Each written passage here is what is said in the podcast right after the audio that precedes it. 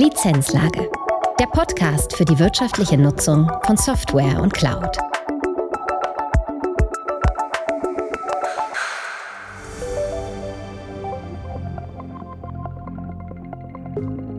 Herzlich willkommen zu einer neuen Folge der Lizenzlager und somit zur dritten Folge aus der mehrteiligen Reihe SAM Systeme heute und morgen.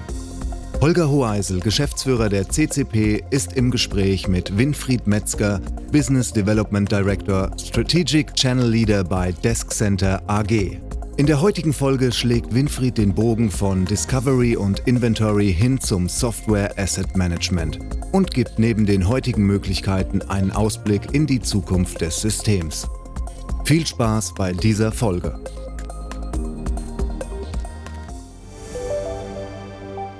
Herzlich willkommen bei einer neuen Folge der Lizenzlage. Mein Name ist Holger Hoheisel.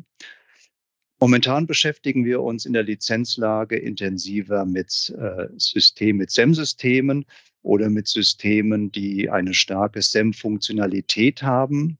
Und im Fokus heute steht der Hersteller Desk Center. Desk Center ist ein führender Anbieter von IT-Management-Systemen und deswegen freut es mich ganz besonders, dass heute Winfried Metzger von Desk Center bei uns in der Lizenzlage ist. Herzlich willkommen, Winfried. Ja, guten Tag und vielen Dank, dass ich heute hier sein darf. Winfried, dein Titel ist Strategic Channel Leader. Was verbirgt sich hinter der Rolle? Was ist deine Aufgabe bei Desk Center? Also am Ende ist es äh, die Leitung der, des Channel-Teams, des Channel-Teams, das dann dazu befähigt wird oder ist im Moment, unsere neue Vision strategisch umzusetzen, indem wir eine Channel-Only-Company werden. Also die aktuellen Direktkunden werden wir zukünftig an Partner überführen und die Partner an Distributoren. Und wir wollen uns perspektivisch ausschließlich auf die Softwareprogrammierung und das Bereitstellen von marktgerechten Lösungen konzentrieren und damit ein Stück weit den Vertrieb an äh, professionellere Kollegen abgeben, die im Markt natürlich unterwegs sind. Ja, das ist ja ein Weg, den, den viele Hersteller äh, gegangen sind oder gehen. Nee, prima, herzlichen Dank. Wie beschreibst du denn den inhaltlichen Schwerpunkt eurer, eurer Systeme? Was ist denn der, der Fokus von euch? Ja, hier war auch ein Wandel über die Zeit äh, mit unserer Lösung vollzogen worden. Das heißt, wir haben natürlich ursprünglich aus dem OS-Deployment sind wir entstanden und haben uns weiterentwickelt in ganz verschiedene andere Bereiche mit Software-Deployment, mit Patch-Management, mit einem Asset-Management in Gänze, man kann auch bei uns Assets managen, die nicht technisch sind. Wir haben also auch Kunden, die dort andere Assets mitmanagen und inventarisieren. Dann haben wir eine, eine Lizenzmanagement-Lösung äh, mit dabei mittlerweile. Wir haben einen Helpdesk, wir haben ein Serviceportal. Also all, all das hat sich entwickelt aus verschiedenen Kundenanfragen äh, und Nöte, die die Kunden haben. Und auch hier ist der Wandel ein stetiger. Das heißt, wir werden uns auch hier weiterentwickeln und immer mehr dem äh, Kunden gerecht werden, der heute mehr denn je auch die Nutzung aus der Cloud von uns verlangt. Das passt ja so ein bisschen zu unserem Motto, alles ist ein Asset. Ähm, wenn ihr auch nicht technische Assets bei euch äh, pflegt, dann umfasst das ja so ziemlich alles dann. Sozusagen, ja.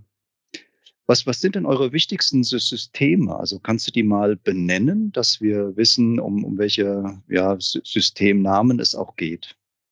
Ja, der Kern dreht sich schwerpunktmäßig natürlich in erster Linie zur Aufnahme einer Infrastruktur. Also klassisch ein Discovery und Inventory, mit dem man die gesamte Infrastruktur erfasst, in eine Datenbank legt und damit dann weiterarbeitet. Ähm, hierfür haben wir ganz neu bei uns ein Advisory Center aufgesetzt, das heute in der Lage ist, ganz verschiedene Facetten der Infrastruktur zu beleuchten. Und da kommen wir sicher auch zu den anderen Fragen nachher noch dazu, was wir alles damit anstellen können. Das ist heute der Schwerpunkt auch für unsere Partner, die in Richtung Managed Service Provider denken und hierfür auch Lösungen für ihre Kunden an, bieten wollen. Denn damit kann man heute auch schon eine Infrastrukturübersicht gewinnen, die Partner ja benötigen, wenn sie neue Kunden onboarden, damit sie mal wissen, wo kann man und wie kann man die Kunden am besten beraten und wo sind eventuell Defizite und Lücken, um ihnen dort zu helfen. Und wie heißt das System? Das ist unser Advisory Center. Ah, läuft, das ist der Name davon. Genau, okay. das ist das System, richtig. Ja. Ist das denn eine äh, Cloud-Lösung oder eine On-Premise-Lösung? Wir werden das bis zum Jahresende auf eine Weboberfläche transportiert haben und ab, ja, ich denke im ersten Quartal auch kaufbar auf der Weboberfläche haben. Für Partner ist es jetzt schon in einer Alternativform nutzbar, weil wir einfach den Druck der Partner hatten, um schneller am Markt zu kommen und haben hier eine, ich sage jetzt mal, Power BI-Lösung genutzt, um die Inhalte entsprechend adäquat analysieren zu können. Wie ist denn so der, der deutsche Markt für euch? Wie seid ihr denn hier aufgestellt und welche Rolle spielt denn der deutsche Markt für euch? Ja, der deutsche Markt ist ein bisschen zwiespältig. Zum einen gab es eine lange äh, ja, Zurückhaltung gegenüber der Cloud, was für uns auch nicht schlimm ist äh, oder war. Ähm, nun drängt es aber doch mehr und mehr der Kunden und Partner auch in die Cloud, die mit uns zusammenarbeiten. Der deutsche Markt an sich ist der Schwerpunktmarkt, weil wir auch aus Deutschland selber kommen, deutschsprachige Lösungen äh, erstellen und auch hier natürlich die Wurzeln haben. Auch kennen wir hier eine ganze Menge Spezifikas. Das fängt schon an bei solchen Besonderheiten wie bei äh, Gesundheitsdaten. Ähm, was sind da alles für Rahmenbedingungen notwendig, wenn man mit solchen Kunden ins Gespräch kommt, also sprich Krankenhäuser oder auch andere im Gesundheitswesen tätige Unternehmen, dann hat man besondere Anforderungen an die Systeme, die man dort einsetzt. Und auch da kennen wir eine ganze Menge dieser Anforderungen und sind dieser, diesen Anforderungen auch gerecht. Selbst mittlerweile, auch wenn es jetzt Richtung Cloud geht, an der Stelle, wo ja noch das, ich sag mal, die Hürde ein Stück höher gehängt ist, um bestimmte Themen auch abzusichern. Das heißt, ich höre daraus, äh, ihr, ihr legt dann auch großen Wert auf DSGVO-Konformität dann. Auf jeden Fall, ja. Die, welch, welche Rolle spielt denn äh, das Software Asset Management bei, bei euch? Du hast es am Anfang im Überblick ähm, erwähnt. Ist das ein Schwerpunkt der Systeme? Ist das eine, eine Ergänzung? Vielleicht kannst du das mal näher beschreiben. Wenn man es genau betrachtet, dreht sich um das Software Asset Management im Grunde alles herum. Denn ohne das Wissen, was habe ich eigentlich, welche Systeme beherbergen welche Softwareprodukte, ähm, und wo sind sie vielleicht angesiedelt, nicht nur technisch, vielleicht auch körperlich, physikalisch, also in welcher Niederlassung, in welchen Büros oder vielleicht Homeoffices sind die Geräte denn äh, anzutreffen, weil man muss ja heute auch äh, verschiedene Lokalitäten betrachten, die sich ja in den letzten zwei Jahren massiv verändert haben in Unternehmen. Und darum herum rankt eigentlich alles, angefangen von ich habe eine Beschaffungsrechnung für ein Asset, das kann für Software wie für Hardware gelten. Die hänge ich dann entsprechend an die Informationen im System mit dran, sodass ich also auch immer wieder im Rückblick die Informationen habe, von wem habe ich was gekauft, wie lange ist eine Garantie. Auch das kann ich alles tracken, wenn ich es datentechnisch erfasst habe und kann natürlich auch hier entsprechend Auswertungen darüber fahren und rechtzeitig agieren, falls ich Leasinggeräte habe, die nach drei Jahren zurückgehen oder verschrottet werden müssen, kann ich das entsprechend alles vorbereiten, indem ich mir einen Marker setze und mich drei, vier Monate vorher informieren lasse und dann entsprechend das Asset wieder anfasse und neue Dinge damit tue. Alternativ natürlich auch das, was auf den Geräten, auf den Assets sozusagen an Software läuft. Da gibt es noch eine ganze Menge mehr an Arbeit zu tun, die wir mit dem, was wir heute anbieten können, automatisiert haben, zumindest einen großen Teil, der möglich ist, automatisiert realisiert haben. Das fängt damit an, dass man auch, wenn man Software heute ausbringt, wir eine äh, Liste von Softwareprodukten haben, für die wir eine Paketierung in, eine, in einer bei uns App Cloud, so genannt, anbieten, die man dann, wenn ein entsprechender Prozess in Desk Center aufgesetzt wurde, automatisch patchen lassen kann oder man sagt, ich patche als allererstes ein Zielsystem, ein Testsystem, welches dann mit einer weiteren Benachrichtigung an den äh, Verantwortlichen in der Firma beim Kunden geht, bitte teste das Testsystem und dann kann es durch entweder die IT nach Rückmeldung oder durch den Service Provider nach Rückmeldung ausgerollt werden in der gesamten Infrastruktur. Es gibt aber auch Kunden, die sagen, bestimmte Produkte müssen automatisch gepatcht werden und da wird quasi, wenn wir das Paket erstellen, automatisch das System, das bei uns einmal nachschaut, äh, regelmäßig am Tag, ist ein neues Paket vorhanden, dann wird es automatisch bis zum Endpoint durchgeroutet und dann auch gepatcht. Also hier haben wir halt die ganze Kette für Assets in jeglicher Hinsicht auch immer, worum es sich beim Asset dreht, konzentriert. Und ich denke, das ist eigentlich das Wichtigste, was man im Blick haben muss. Das ist interessant äh, mit, mit der Paketierung. Ähm, ist das tatsächlich noch ein, ein, relevant, äh, ein relevantes Thema, weil ja immer mehr äh, SaaS-Lösungen, immer mehr Cloud-Lösungen genutzt werden oder auch genutzt werden müssen, weil es die gar nicht mehr in der anderen Form gibt. Das heißt, bei euren Kunden spielt das Thema Paketierung immer noch eine wichtige Rolle. Naja, hier geht es ja mehr darum, dass wir Systeme patchen. Und äh, wir paketieren das halt, weil unser System das am einfachsten mitverarbeiten kann. Und eine Automation für den Endkunden oder für den äh, Service Provider bedeutet, wenn er da eine Softwareregel aufsetzt, schau nach, wenn bei Desk Center in der App Cloud eine neue Version vorhanden ist, zieh die bitte nach und deploy sie auf alle äh, Geräte, bei denen es notwendig ist. Es ist ja auch nicht so, dass heute alle Systeme ähm, nahezu virtuell von, äh, von, vom Internet aus bestückt werden oder genutzt werden. Es, äh, es wäre natürlich sicher für viele Hersteller ein Traum, wenn man alles online nutzen würde, weil dann die Kontrolle, die ja früher äh, das Thema Compliance äh, bedeutet hat, noch mehr beim Hersteller läge. Aber es ist ja trotz allem so, dass noch viele Applikationen dennoch auf Systemen laufen. Ähm, und wenn wir Richtung öffentlichen Bereich schauen, dann haben wir eher noch mehr denn je, weil hier hinkt äh, die Entwicklung ja doch schon ein Stück nach. Und hier werden auch zwangsläufig noch Produkte installiert werden müssen, auch eine lange Zeit, weil die Fachverfahrenhersteller ja nicht immer so schnell mit den modernen Themen mitziehen. Das ist das eine. Das zweite ist natürlich, wenn man ähm, einen, eine Systematik anschaut, dass alles virtualisiert werden wird, was vielleicht auch irgendwann der Fall sein kann, so ist es heute doch noch so, dass eben aufgrund äh, verschiedener Zwänge oder auch Notwendigkeiten Produkte auf Geräten lokal installiert werden.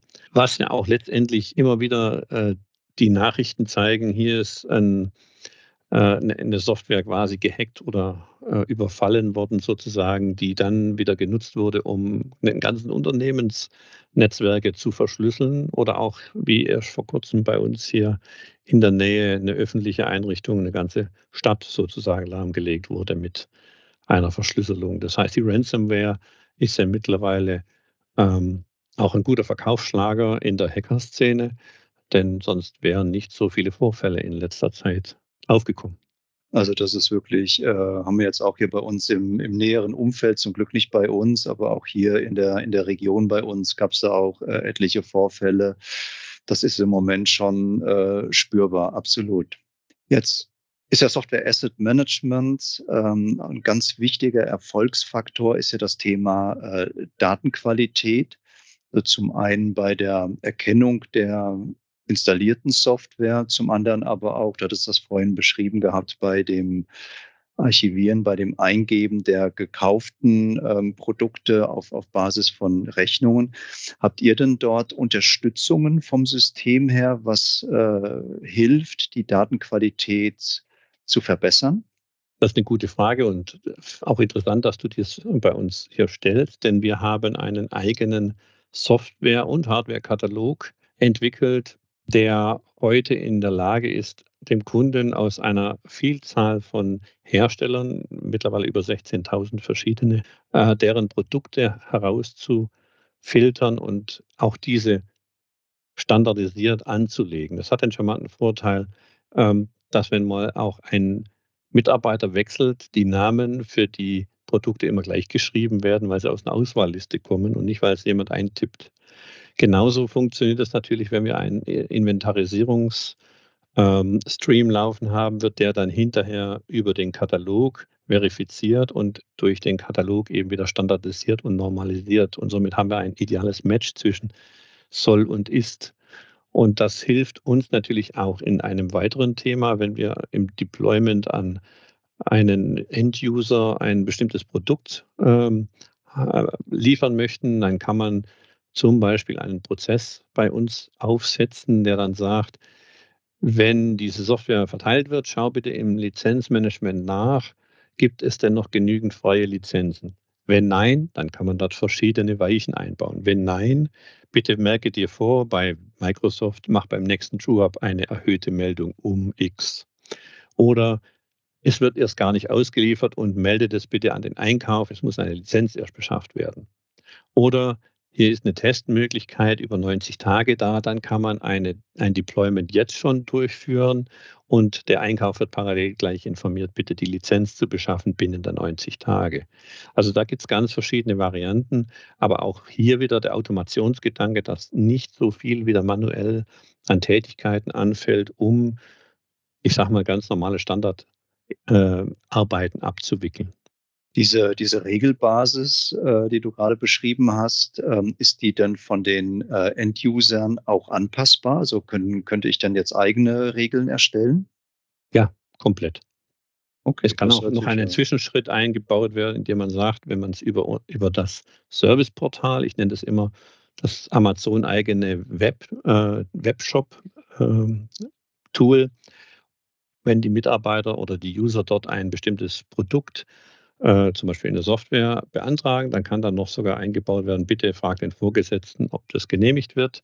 Kommt ja auch immer auf die Kosten an. Oder wenn es zum Beispiel eine Freeware ist, dann kann man diese Informationen überspringen, dass man hier eine, äh, ähm, eine Erlaubnis einholt und man kann das direkt im weiteren Schritt ins Deployment schicken. Also da gibt es ganz unterschiedliche Prozessmöglichkeiten, die Endkunden und Managed Service Provider nutzen können, um relativ viel zu automatisieren und weniger Arbeit am Ende damit zu haben. Ja. Wie, wie wird denn die, ähm, die Datenbasis, die Katalogbasis aktuell gehalten? Ist das dann so ein Automatismus oder muss man sich dann die, die aktuellen Kataloge immer runterladen? Wie funktioniert das denn bei euch? Gut, dass du fragst. Auch hier haben wir dem Automatismusgedanken Rechnung getragen, dass es eben mit nicht zusätzlichem Aufwand und Arbeit für Administratoren äh, geschieht. Das heißt, unser Katalog funktioniert auf der Basis, dass zum Beispiel heute ein Microsoft Patch Day wäre und diese Patches werden eingespielt. Danach wird üblicherweise ein System durch Desk Center wieder gescannt und alle unbekannten Elemente werden entsprechend anonymisiert von dann nochmal zusammen konsolidiert. Das heißt also, wenn wir auf 1000 Systemen ein und dasselbe Patch haben, genügt ja für den Katalog die Information dieser, dieses neuen Patches einmal. Er braucht es also nicht tausendmal.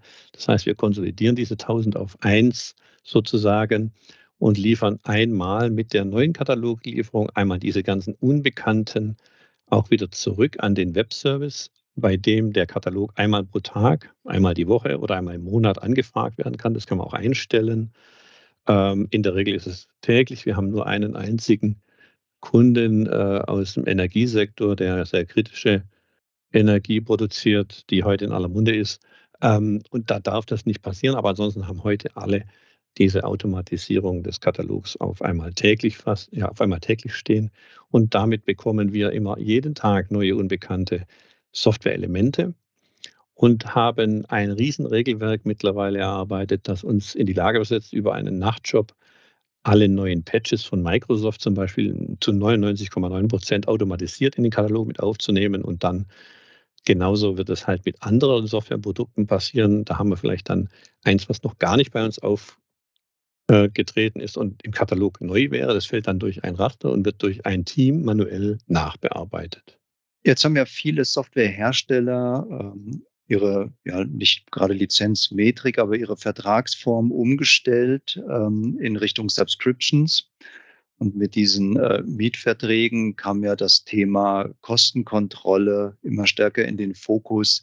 Das heißt, Themen wie ITFM, FinOps ähm, ja, werden immer wichtiger.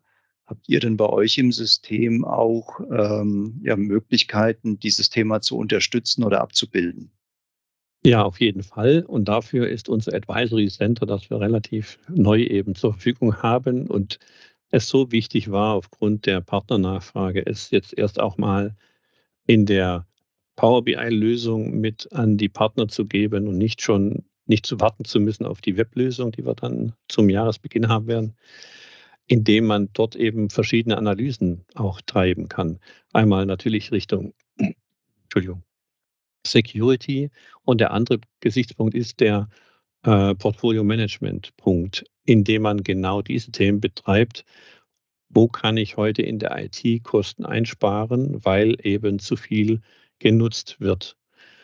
Und hier gibt es äh, zwei Ansätze. Wir haben eben den charmanten Vergleich zwischen Funktionen oder der Funktionen einer Software zum Beispiel über alle Hersteller hinweg und können somit alle Produkte, die eine funktionsgleiche Funktion haben, herausfiltern und damit dem Kunden oder dem Partner die Möglichkeit geben, entsprechend diese Infrastruktur gezielt anzugehen und bestimmte Produkte zu konsolidieren, um eben ganzen nachgelagerten Kosten für Software, das fängt schon an, ich muss also eine Software maintainen, ich muss sie ähm, migrieren, updaten, patchen, supporten, vielleicht sogar auch noch schulen, ähm, entgegenzuwirken. Und hier haben wir die meisten äh, Beispiele auch aus unseren Partnern oder Kundenlandschaften, dass eben sehr häufig adäquate, gleichwertige Produkte betrieben werden. Das ist meistens aus der Vergangenheit heraus entstanden,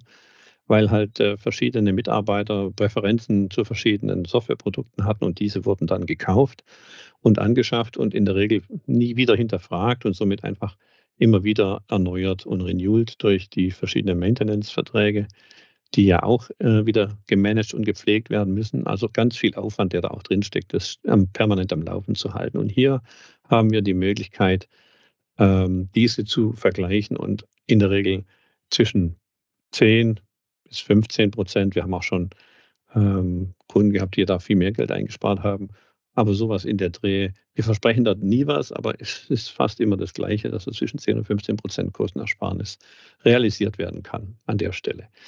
Der nächste Schritt wird sein, auch da sind wir äh, schon mit der Vision in die richtige Richtung. Wir werden die Cloud-Dienste oder die Software-as-a-Service-Dienste äh, anzapfen, damit wir auch hier die äh, Kostenübersichten gewinnen und genauso eine Empfehlung dann abgeben können, wo man mal hinschauen müsste und welche Services eventuell doppelt und dreifach äh, genutzt werden oder gar nicht mehr genutzt werden und trotzdem bezahlt werden. Auch hier ist das Ziel eben künftig, das ins Portfolio-Management mit einzubinden, diese gesamte SaaS-Landschaft, die es heute gibt. Ich möchte nochmal zurückkommen auf das Thema äh, von dieser Produktkonsolidierung. Also Beispiel Matt, äh, so verstehe ich das, äh, fünf unterschiedliche Grafikprogramme und die ähm, unterstützt ihr dann, dass das auf eins konsolidiert wird, um diesen ganzen äh, zusätzlichen Aufwand zu reduzieren. Jetzt, wie, wie klassifiziert ihr das denn? Es gibt doch so verschiedene Standards, UNSBSC oder E-Class, wo man ja grob auch Softwareprodukte einzelnen Klassen zuordnen kann. Die sind ja aber oftmals sehr, sehr grobkörnig, an anderen Stellen aber auch zu, zu klein. Also wie ähm, identifiziert ihr denn das, die, die Funktionalität, die einzelne Produkte jetzt äh, haben? Wir haben begonnen, als wir das damals angefangen haben, mit dem Standard mit E-Class, weil wir halt ähm, die Nachfrage überwiegend aus SAP-Kundschaft haben, das gerne zu verheiraten, dass man das auch später im SAP nachnutzen kann, ähm, haben aber schnell festgestellt, dass das, wie du schon sagtest, in der Regel viel zu grob ist und haben von den wenigen Funktionalitätsmöglichkeiten, die E-Class hier bietet, an Software dran zu hängen, ähm, dann Stück für Stück Abstand genommen und haben das entsprechend erweitert, sodass es auch sinnvoll ist, wie Kunden das bedienen und benutzen können, um tatsächlich auch erträgliche Ergebnisse herbeizuführen. Das heißt, Wir hatten mit 120 äh, Funktionen mal angefangen, die wir an den Katalog gehängt haben. Sprich, jedes Produkt hat ein plus x äh, Funktionalitäten. Es kommt halt darauf an, was so ein Produkt heute alles leisten kann. Und haben das mittlerweile auf weit über 480 verschiedene Funktionen ausgedehnt, die aber einmal viel sprechender und viel näher dem realen ja, Vergleichskonstrukt äh, nahe kommt, sodass man auch tatsächlich, wenn ich jetzt eine bestimmte Funktion auswähle, die äh, ganze Liste an äh, Softwareprodukten bekomme, die dann am Ende des Tages in den Fokus kommen müssten, welche werden reduziert. Wir empfehlen auch nicht unbedingt immer auf eines zu konsolidieren, das kommt nicht darauf an. Ähm, aber wir haben halt oft gesehen, dass so zwischen 15 bis 40 verschiedene Produkte und Hersteller im Einsatz sind, die dasselbe können. Und da lohnt es sich dann schon mal hinzugucken, ob er es auf zwei oder drei reduzieren kann. Und warum nicht auf einen, ist auch ganz verständlich. Wir bilden heute nicht die Features der Produkte ab, sondern die Funktionen. Und es gibt halt vielleicht das ein oder andere Feature, welches äh, das Produkt mit sich bringt, das man für das tägliche Business braucht. Und dann kann man nicht das vielleicht konzentriert auf nur ein Produkt herunterdampfen, sondern man muss dann schon sagen, ja, müssen wir auf zwei oder drei dann am Ende stehen bleiben. Aber es ist dann ein überschaubares Paket an Software, das man äh, hier an der Stelle noch betreuen darf und muss, im Vergleich zu dem, was man wahrscheinlich vorher schon vorgefunden hat oder aktuell eben nutzt. Das hört sich nach sehr viel äh, aufwendiger Recherchearbeit auch an. Da steckt, glaube ich, eine Menge Arbeit drin. Wir haben dort nicht unbeträchtlich äh, Aufwand betrieben haben aber natürlich auch mit im Laufe der Zeit ge gesehen, wie können wir es uns einfacher machen. Das fing schon damit an, dass diese Automation auch bei uns Einzug hielt im Backoffice, die eben neue Patches zu be bekannter Software auch automatisiert mit in Katalog aufnehmen kann. Das heißt, wir haben ja auch ähm, eine Reihenfolge mit eingebaut, sodass man auch die Sortierreihenfolge abgleichen kann. Und wir können auch zum Beispiel aufzeigen, wie viele Iterationen Patch-Version installiert zur Patch-Version, die eben die neueste vom Hersteller ist, dazwischen liegen, was auch schon einen Aufschluss vielleicht gibt, wie schwierig vielleicht die Sicherheitslücke dann ist zwischen dem, was man heute betreibt und das, was der Hersteller heute anbietet. Und ja, da ist eine ganze Menge Aufwand dahinter. Das ist ein Team äh, von knapp jetzt nur noch 15 Leuten, früher waren es 30, aber wir haben es eben auch ein Stück weit automatisiert, sodass wir mit ähm, dem Stammpersonal heute zurechtkommen. Jetzt gibt es ja immer wieder mal Fehler bei der, bei der Compliance ähm, oder auch Unsicherheiten bei, bei dem Thema äh, Security. Also wenn man das mal so unter das Thema Schwachstellenmanagement zusammenfasst. Ähm, bietet ihr denn hier auch Unterstützung, diese Schwachstellen für die Kunden zu finden, dass sie sehen, wo sie ansetzen müssen, um besser zu werden? Also in, in erster Linie bieten wir zum Beispiel ähm, wenn wir Richtung Security schauen, heute konkret eine Patch-Management-Analyse an. Da sehen wir halt konkret, wie weit ist denn der neueste Patch des Herstellers zu dem installierten Patch beim Kunden äh, vorhanden. Also wie groß ist der Gap? Und ähm, ich sage jetzt mal, das Einfachste sind meistens so die Browser, das lässt sich am leichtesten erklären, wenn ich dann einen Chrome-Browser habe, der heute 15, 20 Gaps zwischen äh, dem installierten zum heute aktuellsten ähm, Browser-Patch hat, dann muss man schon sagen, da ist auch notgeboren, irgendwie schnell was zu tun. Also bestimmte Themen, die halt User sehr häufig nutzen, die Sicherheitslücken auch darstellen, die muss man sicher stark im Fokus betrachten. Andere, äh, die können vielleicht auch ein Stück weit mehr Differenz vertragen, aber das muss der Kunde ein bisschen äh, selbst entscheiden, wo er halt auch sein Augenmerk hinlegt. Deswegen bieten wir halt an, das auch für Partner äh, zu machen, da viele Kunden heute auch oft Schwierigkeiten haben, mit den Personalressourcen, die sie heute haben, verschiedene Themen abzudecken. Und Partner erkennen halt auch immer mehr, dass natürlich die Lösung, die wir hier anbieten, mit dem hohen Automationsgrad oder der Möglichkeit, vieles zu automatisieren, für Endkunden natürlich auch attraktiv macht. Und der nächste Punkt ist, wir bieten auch an zu analysieren, welche Produkte laufen End of Support oder End of Extended Support. Auch das ist ein Sicherheitsrisiko, weil wenn morgen eine, ein, ein Backend, zum Beispiel eine Datenbank hinter einer CRM und ERP-Lösung, ähm, nicht mehr zum Laufen kommt, weil der Server mal neu gestartet werden musste, um ein anderes Patch einzuspielen. Dann habe ich natürlich größere Schwierigkeiten, wenn es jetzt nicht nur der reine Datensafe ist. Also wenn dort auch noch Businesslogik äh, zum Tragen kommt, dann habe ich richtig Schwierigkeiten, weil dann kriege ich das auch nicht einfach mal schnell mit einem Backup auf eine neue Version dieses Datenbankservers gezogen. Spätestens dann liegt alles brach. Produktion, Rechnungslegung, Lieferschein, Verarbeitung, Auslieferung durch Lager, weil heute wird ja alles computergestützt organisiert. Und wenn dann solche kritischen Themen ausfallen, ist es immer schwierig. Also auch hier unterstützen wir bei den Mainstream-Anwendungen mit solchen Daten, die einem helfen, zum einen in, den, in die Vergangenheit zu schauen, wo habe ich hier kritische Systeme, die schon out of support sind und mich dann dran machen kann, das zu ändern, indem ich wieder migriere auf eine Version, die im Herstellersupport liegt.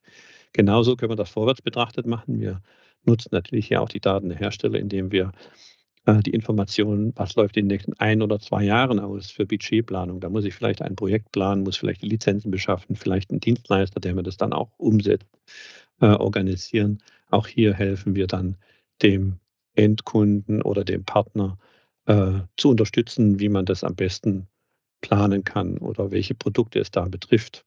Und einer der wichtigsten Punkte, die man auch oft in der IT nicht so genau betrachtet, sind zum Beispiel Themen wie, ähm, wenn ich Applikationen im Netz habe, die ich gar nicht haben möchte.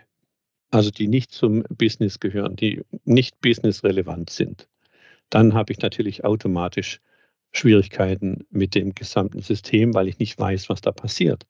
Ich gebe mal ein Beispiel, wenn man Portable Apps nutzt und das muss ein User ja nicht unbedingt ähm, unter den falschen Gesichtspunkten tun, weil er sagt einfach, das ist was, was mir hilft, wo ich schnell was machen kann, weil ich habe vielleicht die ein oder andere Software oder vielleicht den Browser von meinem Vorgesetzten nicht genehmigt bekommen, mit dem ich sonst immer arbeite zu Hause und mit dem komme ich aber auch schneller klar und finde alles, was ich brauche. Aber wenn das halt dann ähm, in diesem Container, der einfach nur auf den Desktop kopiert werden muss, läuft, läuft es in dem Kontext des Users und braucht keine Administration mehr, um berechtigterweise laufen zu dürfen. Und in dem Moment wird meistens aber in den Portable App Paketen auch andere Software mitgeliefert oder mit, mit kopiert sozusagen, die dann schon sehr sicherheitskritisch zu be betrachten wäre. Das fängt an, wenn da so File-Transfer-Programme drauf sind, Peer-to-Peer-Apps und man weiß gar nicht, wenn das über den Port 80 ganz normal nach draußen geht, wer schickt wo was hin. Und da haben wir auch schon etliche Kundenszenarien gehabt, äh, wo aus Entwicklungsabteilungen äh, quasi Datenverluste zu beklagen waren und keiner wusste, wie das passiert ist. Man hat doch so ein sicheres Netz. Aber dann, als wir dann den Proof of Value dort gemacht haben gezeigt haben, wo die Schwierigkeiten oder die Lücken liegen, war auch klar, warum und wie das passieren konnte. Also auch hier ist halt schon wichtig zu betrachten, dass man seine IT, ich sage es immer mal, auch wie die Problemzonen in der Infrastruktur beleuchtet oder auch im Griff hat. Und das hat man halt mit dem Standard-Inventarisierungstool, das man heute so meistens nutzt, nicht. Da hilft halt so eine von uns eben dazu aufgesetzte Katalog-Software, die eben dann das einfach analysierbar und vergleichbar macht um eben genau diese Dinge schnell zu finden, ohne dass ich großen Aufwand betreiben muss. Und dann weiß ich auch, auf welcher Maschine läuft irgendwas. Zum einen kann ich ja dann auch direkt zum Kollegen gehen und sagen, das war jetzt nicht so clever, was du hier gemacht hast, das löschen wir jetzt wieder runter und äh, bitte mach das nicht mehr. Andere sind da härter im Vorgehen. Klar, wenn es Richtung Industriespionage geht, dann gibt es auch eine Abmahnung, denke ich mal, für die entsprechenden Mitarbeiter. Aber es geht eigentlich darum, dass man vorbeugt, indem man halt solche Sachen automatisiert äh, vielleicht dann eliminieren kann. Wir haben auch einen Kunden gehabt, der, der, wollte keine Spiele mehr haben. Der hat dann über die Kategorie Spiele alles in weniger als drei Monaten in 72.000 Endgeräten löschen lassen. Dadurch. Jetzt haben wir sehr viel über Funktionalitäten gehört.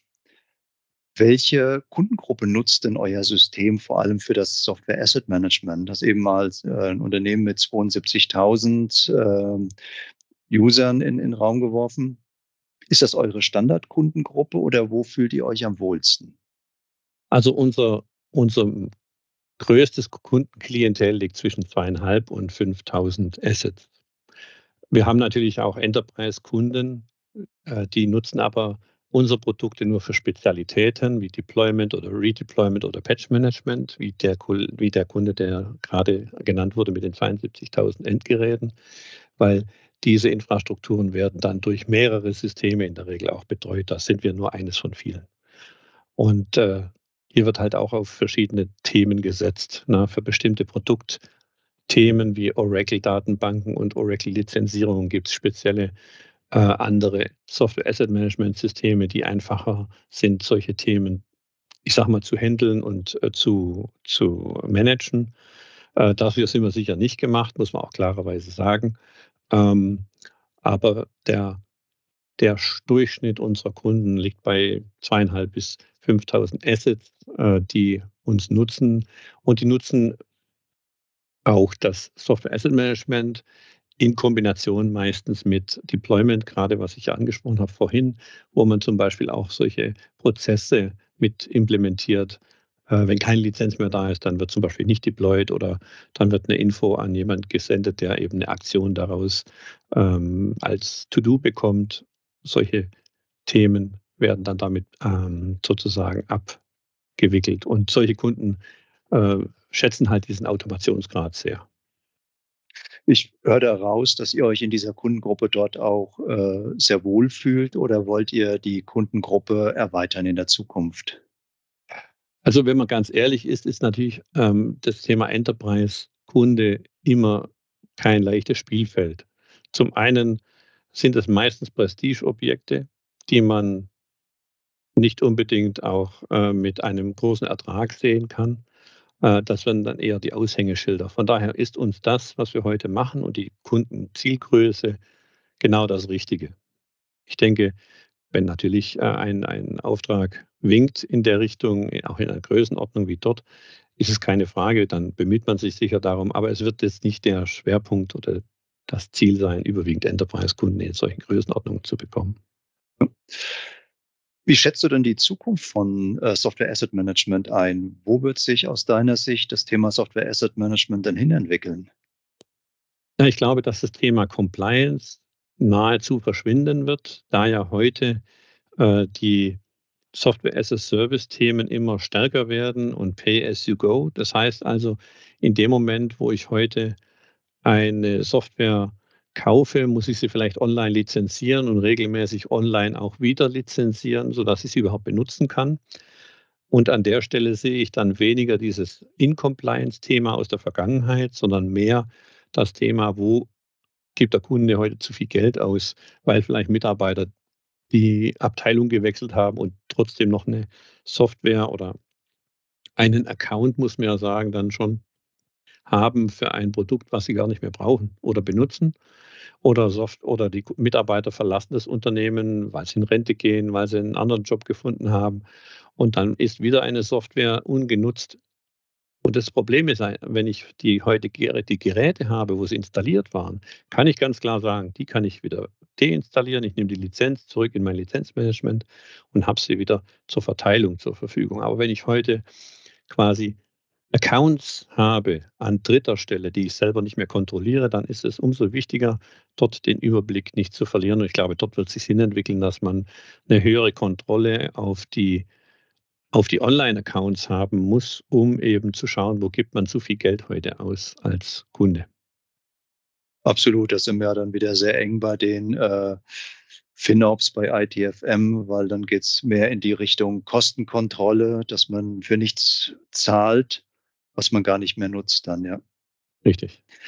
Wird denn das Einfluss auf eure Systeme haben? Also gehe ich mal davon aus. Vielleicht frage ich eher, wie wird das denn Einfluss auf so eure Systeme haben? Habt ihr da schon, schon Planungen? Habt ihr da schon Ideen?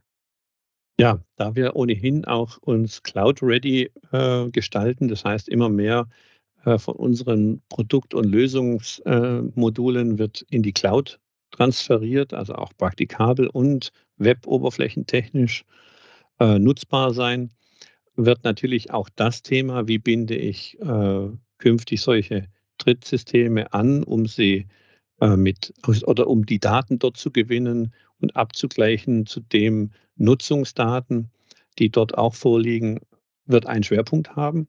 mehr und mehr, sodass man eben genauso Asset Management betreiben kann, auch wenn es nur virtuelle Assets sind, sozusagen eine, einen Benutzer-Account in einem Drittsystem, wo ich halt Software as a Service heute nutze. Das ist die Zukunft, denke ich mal.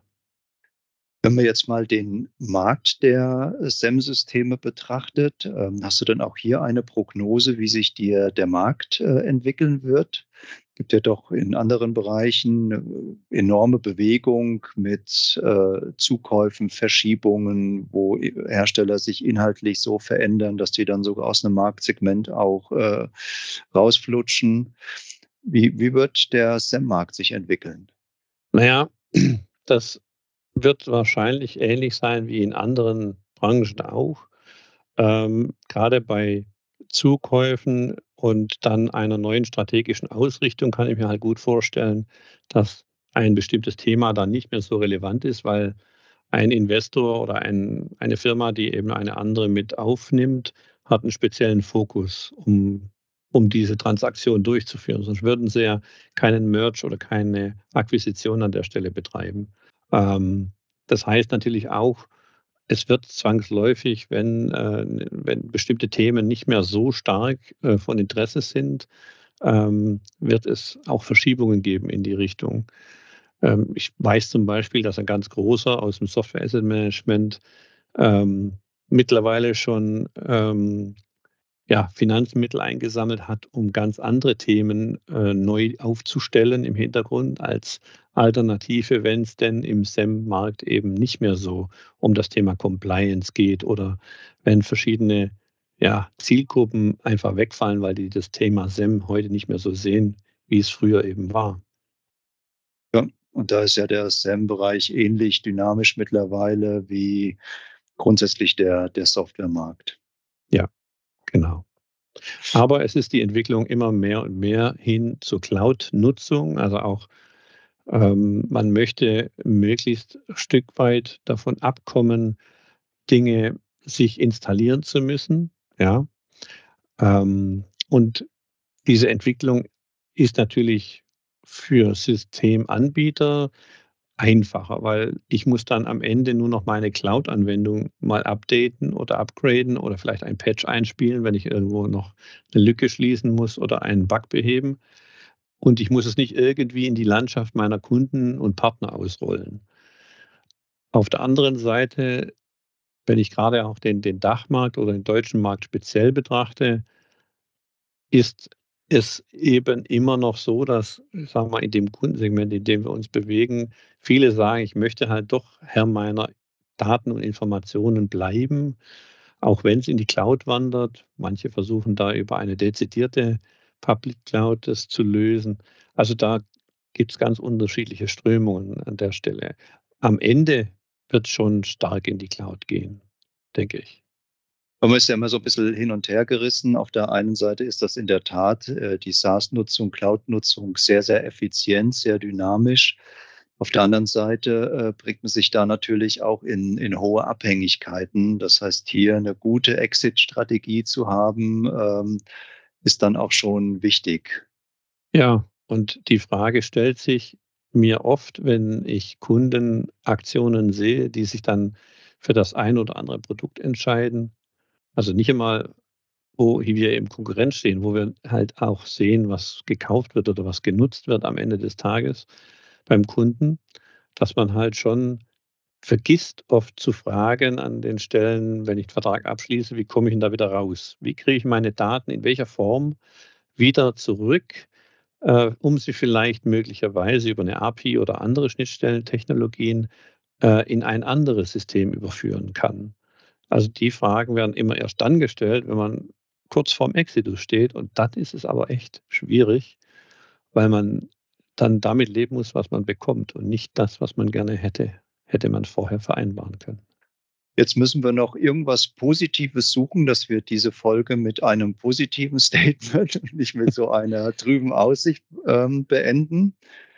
Kannst du noch was, was Positives ja, über Markt sagen? Ich sehe den Markt auch als äh, positive Zukunft für Kunden, weil sie halt viel mehr Flexibilität dadurch erreichen. Sie können auch mal schneller was nutzen und hinterher wieder lassen, wenn sie es nicht benötigen. Also da muss man schon sagen, ist diese Entwicklung stark kundenfokussiert und zwar auch dem geschuldet, äh, wie stark sich Wirtschaftsschwankungen entwickeln. Und das ist natürlich für Kunden ein Idealum, weil sie dort die Möglichkeit haben, natürlich auch ganz anders darauf zu reagieren.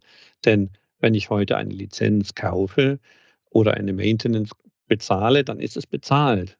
Dann muss ich es abschreiben. Und wenn ich es eben nur subscribe, dann kann ich auch sagen, innerhalb der Kündigungsfristen, einen Monat oder im Quartal, äh, kann ich dann auch wieder davon reduzieren und muss nicht mit diesen Kosten leben. Also an der Stelle hat der Kunde auch einen riesigen Vorteil, muss man schon auch so sehen. Ich sehe es nicht unbedingt als Nachteil, wenn es in die Cloud geht. Die Frage ist halt nur, habe ich immer alles dran, an alles gedacht, wenn ich solche Schritte gehe? Und da sollte man auch immer, ich sage mal so, seine Hausaufgaben machen, weil nichts ist schöner, die Cloud zu nutzen und dann auch zu wechseln. Weil damit richtig. kann man auch Kosten sparen. Ja, absolut richtig. Und das war doch jetzt nochmal ein, ein schönes äh, Statement zum Schluss, dass wir sehr positiv jetzt diese Folge beenden können. Herzlichen Dank, Winfried, für diese doch sehr spannenden Einblicke in, in eure Systemlandschaft, aber auch in, in eure Vision, in eure Ideen für die Zukunft. Ähm, ja, herzlichen Dank und dann verabschieden wir uns gerne voneinander. Tschüss. Danke, auf Wiederhören. Lizenzlage. Der Podcast für die wirtschaftliche Nutzung von Software und Cloud.